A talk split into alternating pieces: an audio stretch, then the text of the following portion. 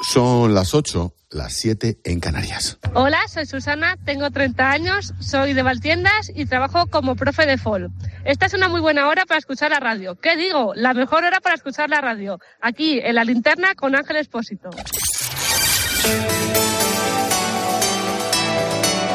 Con Expósito, la última hora en la linterna. Cope, estar informado. Todo lo que vamos sabiendo en torno al Barça y sus relaciones con el vicepresidente de los árbitros es una muesca más de un savoir-faire, de un modus operandi muy característico. Punto y aparte. La movida con la bandera de España de la tal Miriam Nogueras, diputada en el Congreso, apartándola y haciéndose la patriota catalana, es lo mismo que lo del Barça y el árbitro. Todo es cinismo. Todo es mentira. Todo es un ejercicio de trinque, escandaloso, repugnante, demagógico y hasta cutre. El problema es que les compramos la mercancía y se les permite mirando hacia otro lado. La última la hemos leído hoy en El Mundo. Enríquez Negreira, ex vicepresidente de los árbitros, reclamó dinero al Barcelona, comillas, después de tantos años de favores prestados. Cierro las comillas y señaló, así con el dedito, a la porta. Por cierto, la.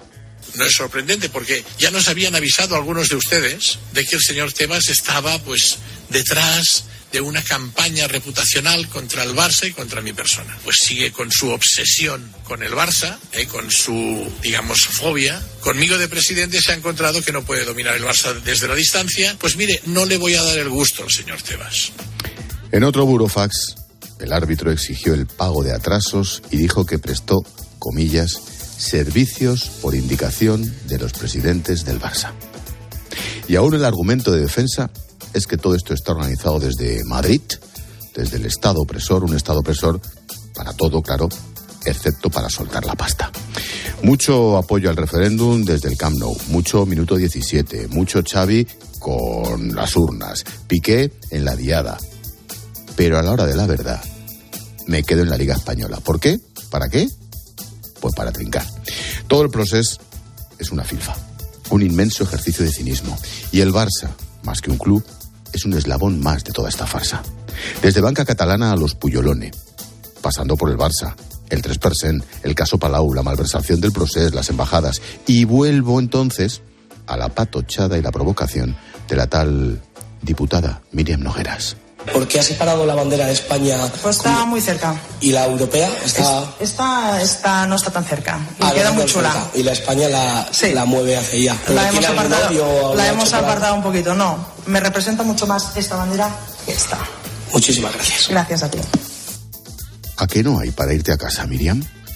¿A que te vienes arriba ante tu clientela, pero no hay para dejar de cobrar los ciento y pico mil euros que cobras por nada?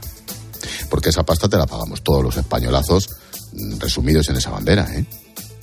Un apunte biográfico que me pasa a José Rafael Palomar. Aquí la diputada Nogueras era una perfecta desconocida. Intervenía semanalmente en el programa de la televisión local de Barcelona, BTV, en el programa La Rambla, un espacio presentado por Daniel Domenyo, seguidor y defensor, por cierto, de Artur Mas. Bueno, estuvo en antena entre 2011 y 2015. Ahí, esta señora desplegaba toda su ideología, nacionalista, por supuesto, la llamaban como la Morritos. Su mayor logro en ese programa fue ser proclamada Miss Rambla. Sí, sí. Al título se presentaban todas las contertulias del programa, los hombres recibían otro, el del Mister. Ni en sus mejores sueños pensaba entonces que llegaría a cobrar 118.000 eurazos al año como diputada en el Congreso de España. Sí, sí, se siente. España. Y sabes, todo es lo mismo. El Barça, la bandera, el referéndum, la independencia. Todo ello con tu dinero y el mío. ¿A dónde vamos con esta banda? ¿Cómo es posible que desde el principio de la transición hasta hoy hayamos estado cogido por los escaños de nacionalistas, independentistas, separatistas y herederos de ETA? Ah, y mi postdata. La tal Miriam Nogueras es diputada, no sé si lo he dicho, de Junts. Esto de Junts, juntos, viene de Junts per sí, Junts per cat, Junts for men, da igual.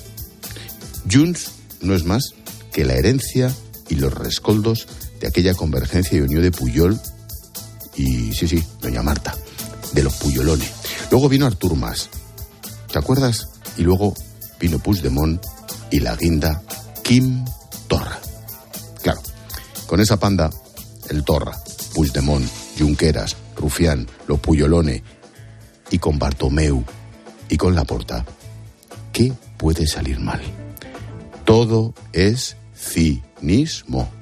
Bueno, mejor dicho, cinismo y la pela que es la pela. Expósito. La linterna. Repasamos con Necane Fernández las noticias de este jueves 23 de febrero. ¿Qué tal, Necane? Buenas tardes. ¿Qué tal, Rubén? Buenas tardes. Sánchez asegura que intentará enviar más carros de combate a Kiev tras reunirse con Zelensky. Y es que podría pasar de 6 a 10 Leopard. El presidente ha viajado a Ucrania a pocas horas de que se cumpla el primer aniversario de la guerra. Bruselas ha sido incapaz de acordar nuevas sanciones a Rusia y Estados Unidos va a anunciar más ayudas este viernes. La firma de hipotecas se frenó en diciembre por la subida de los tipos de interés. El Euribor, y bien que lo estamos sufriendo, ha vuelto a escalar este jueves hasta el 3,64%, lo que va a provocar un aumento en las hipotecas a tipo variable. A pesar de ello, 2022 fue un buen año. Se cerraron más de 400.000 préstamos para vivienda, que es la cifra más alta desde el año 2010. El PP confirma que no apoyará la moción de censura de Vox porque explica se hace con poco respeto. Núñez Fijo dice que ni se opondrán ni la apoyarán porque esta moción solo dará una victoria parlamentaria a un gobierno convulso y dividido. El candidato de Vox, Ramón Tamames, tiene dudas de que pueda salir adelante. Bueno, no va a salir adelante, no salen las cuentas. El Senado investigará el patrimonio de la alcaldesa de Marbella, Ángeles Muñoz. Se va a analizar si ha vulnerado el código de conducta de las Cortes por tardar en actualizar su declaración de bienes y rentas. En tres años, su patrimonio ha ascendido a los 12 millones de euros. Tendrá que declarar en marzo, a poco menos de dos meses, para las elecciones municipales. El Congreso rechaza recuperar los 45 días de indemnización por despido improcedente. La moción ha tenido los votos en contra de PSOE, PP y Ciudadanos. Podemos ha votado a favor.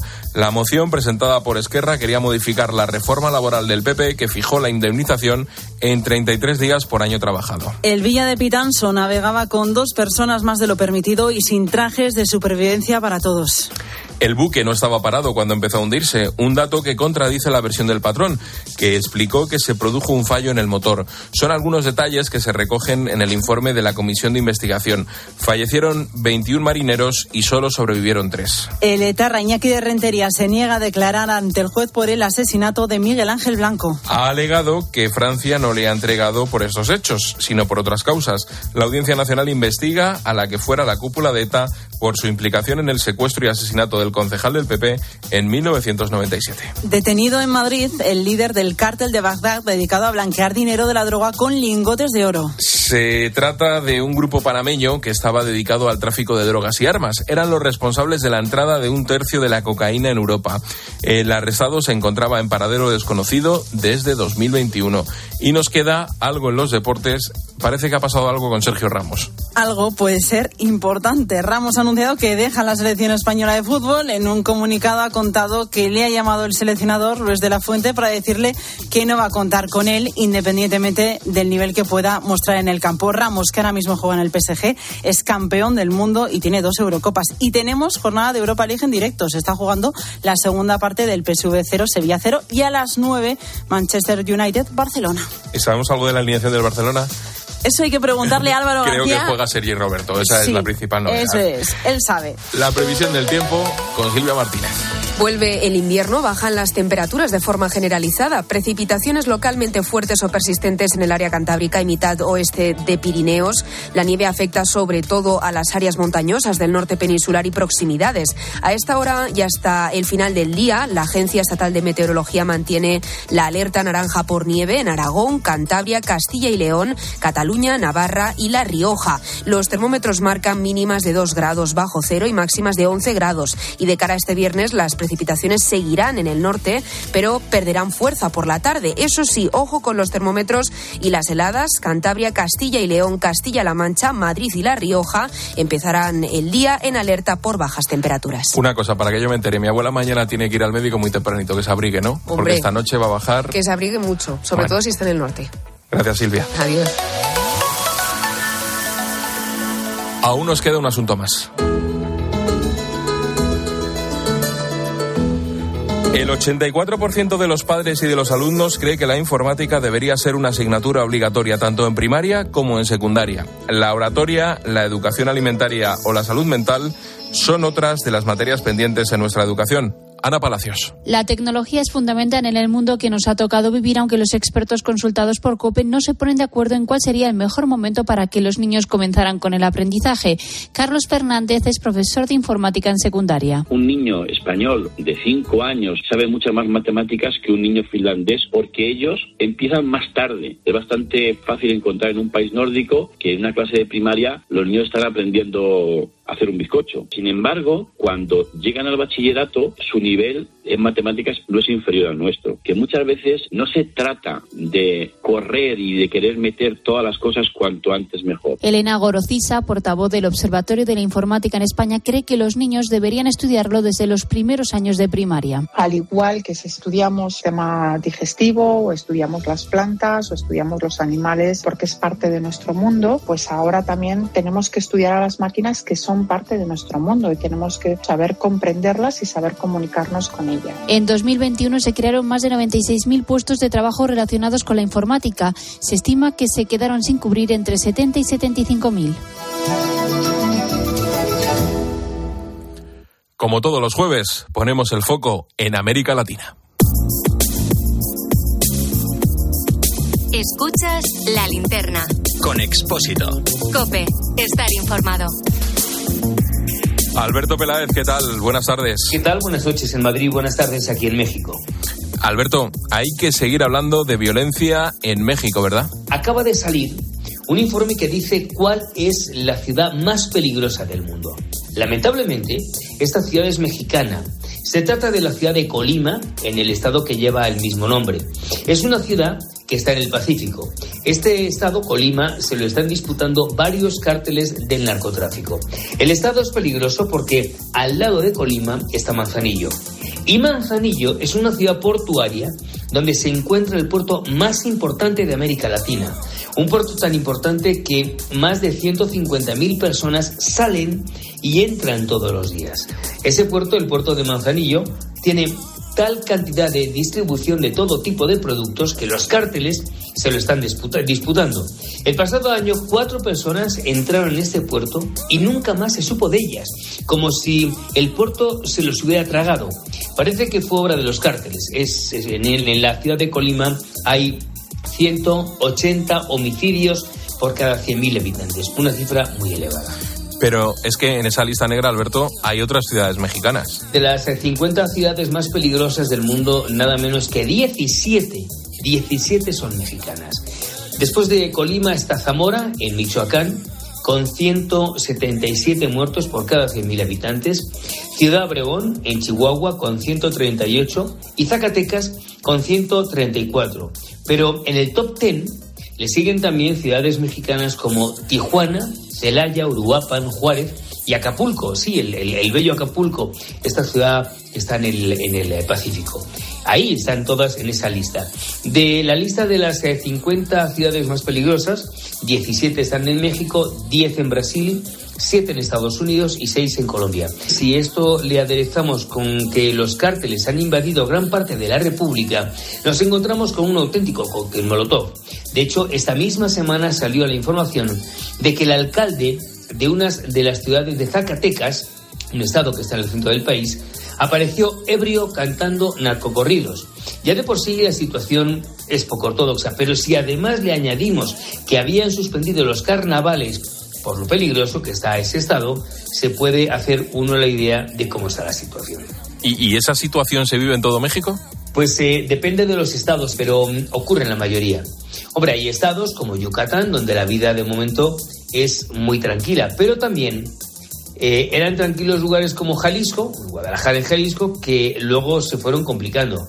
En Nuevo León, que es el estado más fructífero del norte, que está del país, que está al norte, hace 10 años era prácticamente intransitable. Hoy Hoy afortunadamente es algo más tranquilo, pero no hace falta ir a los estados. Aquí en la Ciudad de México hay lugares, hay lugares que no son tranquilos. Por ejemplo, recientemente mataron a un comensal en un conocido restaurante llamado La Polar, por no estar de acuerdo en el tema de las propinas. Lo mataron a golpes. Todavía están investigando, pero fue un tema de los eh, camareros. Y es una lástima porque este país es excepcionalmente bello y los mexicanos representan una gran ciudadanía que no quiere, la verdad es que en parte ni a la clase política eh, que ha tenido desde hace muchos años, ni por supuesto a los cárteles. Todos los jueves, el foco en América Latina, en la linterna, con Alberto Peláez. Gracias, Alberto. Buenas noches.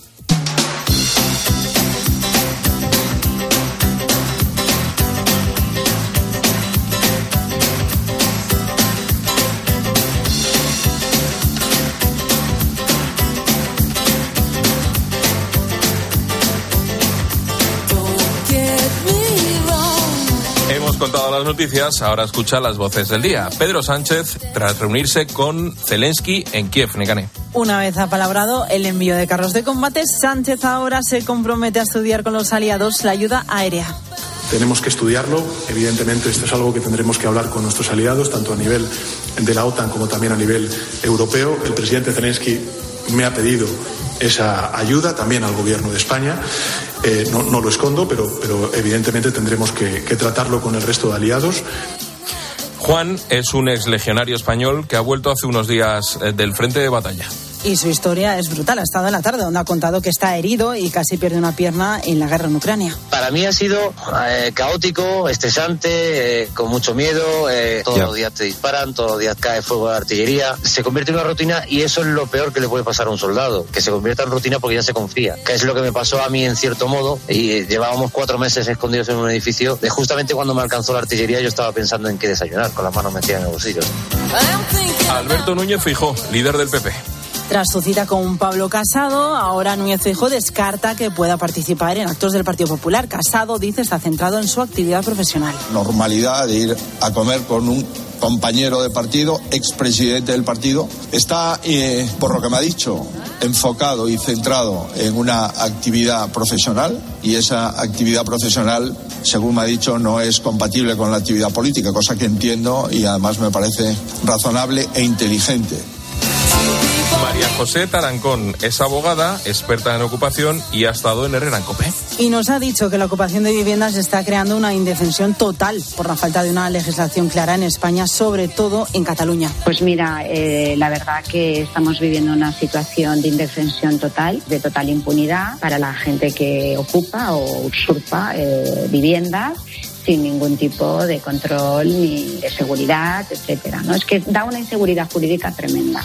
Entonces, bueno, es, es lo que estamos viviendo, sobre todo aquí en Cataluña. En menos de 45 minutos, a las 9 de la noche, vamos a ahondar en ese tema, en el tema de la ocupación en España. Y el sonido musical.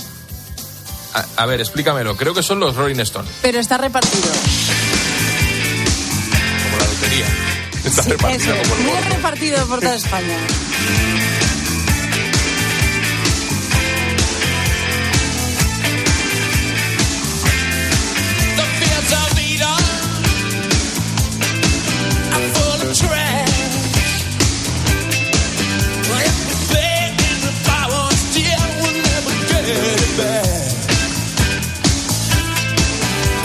Esto que te voy a contar es una especie de premio regalo que vamos a poder disfrutar todos, porque se acaba de confirmar que Paul McCartney y Ringo Starr han grabado un tema para el nuevo disco de los Rolling, que Mira. probablemente se publique este año.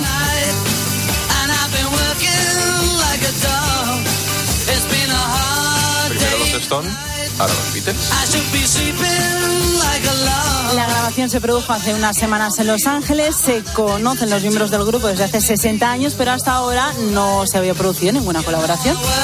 ¿Eres consciente de que cuando estos señores se conocieron, no hay nadie en el edificio de Cope Madrid que hubiera nacido? Pero eso es muy bueno para nosotros. Eso significa que somos jóvenes y lozanos. Este edificio está lleno de personas. Nadie nació cuando estos señores se conocieron. No tienen una edad.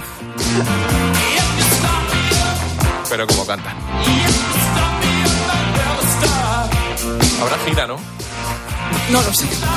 Espero que sí, pero yo no me la jugaría. ¿eh? Más estas, estas edades son muy malas, Rubén. Sí, te puede dar un Son poquito, puedes coger un frío y tal, sí, en una gira, y claro.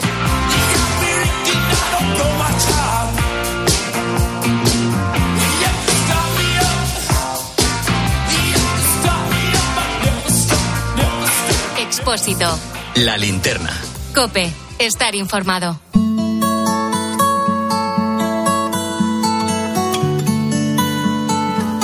Si te digo que en España hay una cafetería que cierra a las 6 de la tarde, ¿te extrañaría? No, seguramente no, porque no es un caso aislado.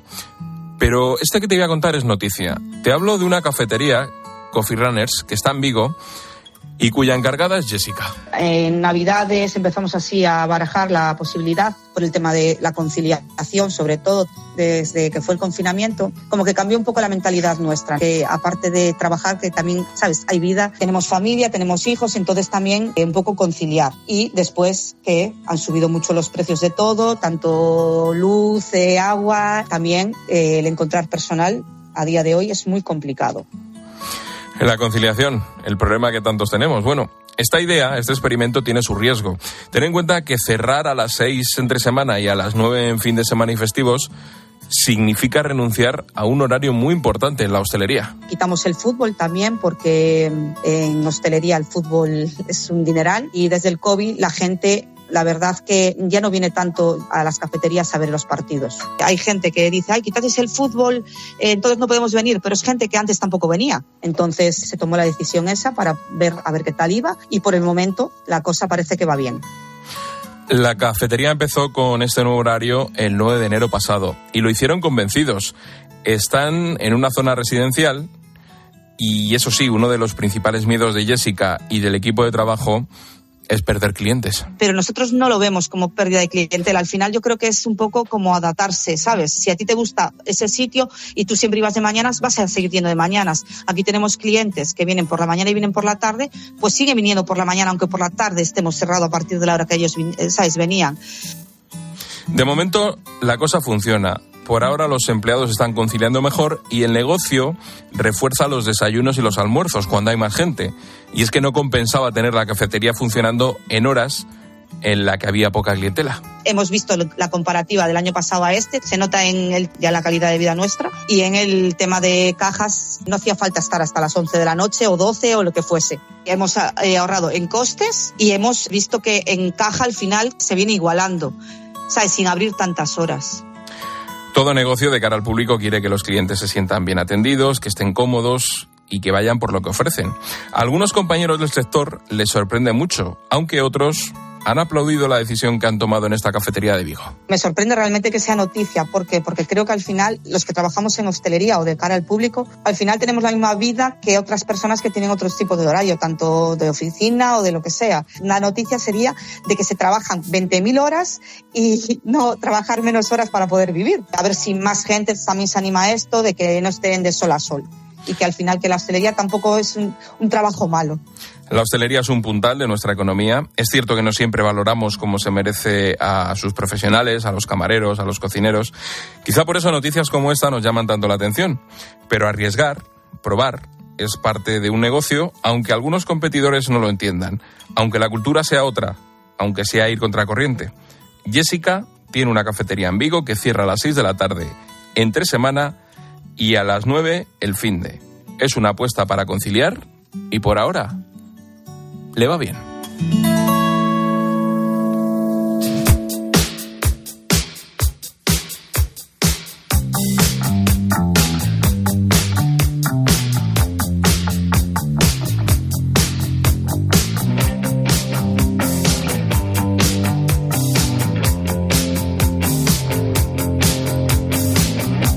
Damos un paseo por las redes sociales. Hemos conocido el dato de firmas de hipotecas. En diciembre del año pasado se frenó la concesión de este tipo de créditos. Silvia Martínez. Pues sí, Rubén, por la subida de tipos y también por el Euribor. Cristina sabe que esta situación es muy complicada para muchos. Tiene una amiga con una hipoteca tipo variable y la cuota le ha subido bastante en los últimos meses. Algo parecido le ha pasado a este otro oyente. Nos lo ha contado en el WhatsApp de la linterna, el 600-544-555. He pasado de pagar los 278,73 euros hasta los 348,74. Lo que les digo, un 25% más. Realmente me ha afectado mucho. Tengo una hija que tiene un caso parecido le ha subido la cuota 300, 300 de un mes para otro, ¿eh? que bueno, pues se le ha complicado mucho el tema de, de su economía mensual, claro.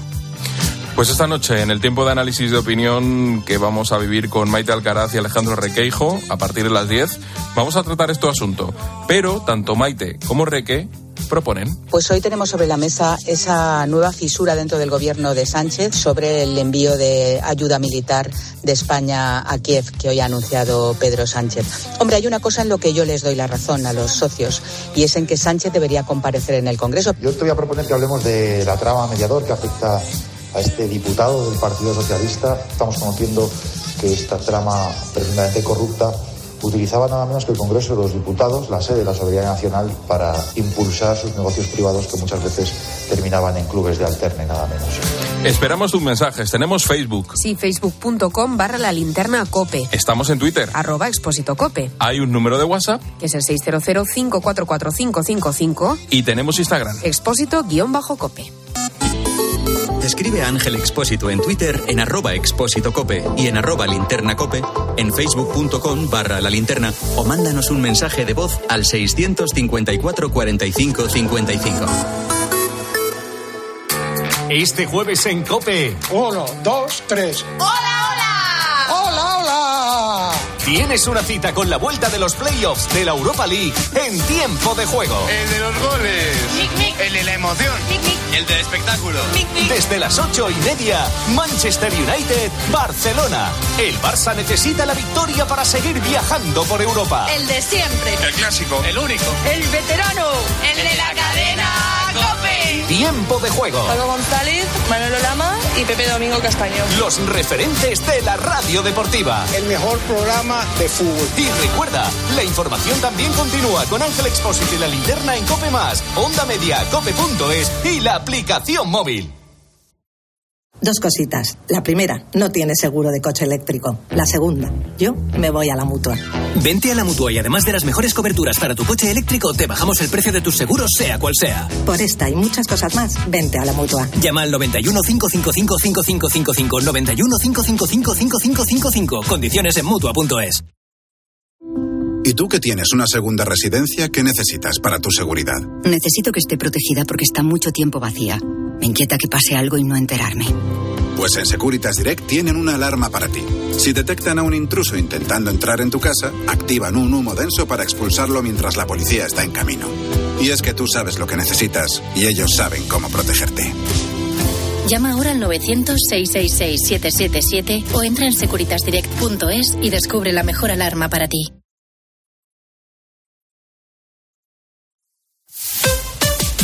Escuchas la linterna. Y recuerda, la mejor experiencia y el mejor sonido solo los encuentras en cope.es y en la aplicación móvil.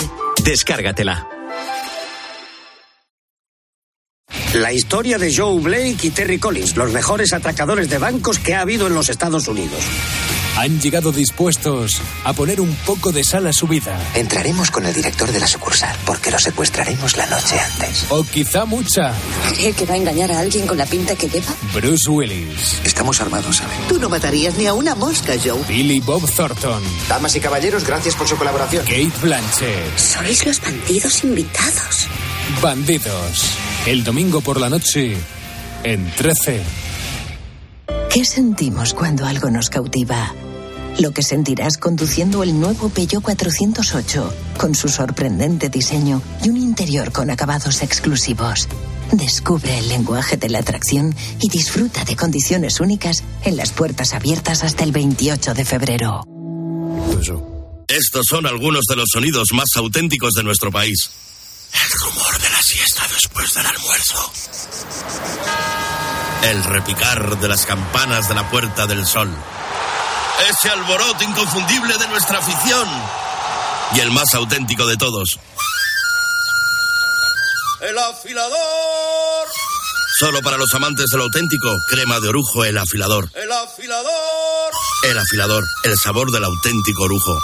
Tenemos por delante grandes noches de radio, seguro. La radio siempre. De lunes siempre. a viernes desde las once y media de la noche, todo lo que pasa en el deporte te lo cuenta Juanma Castaño en el partidazo de Cope.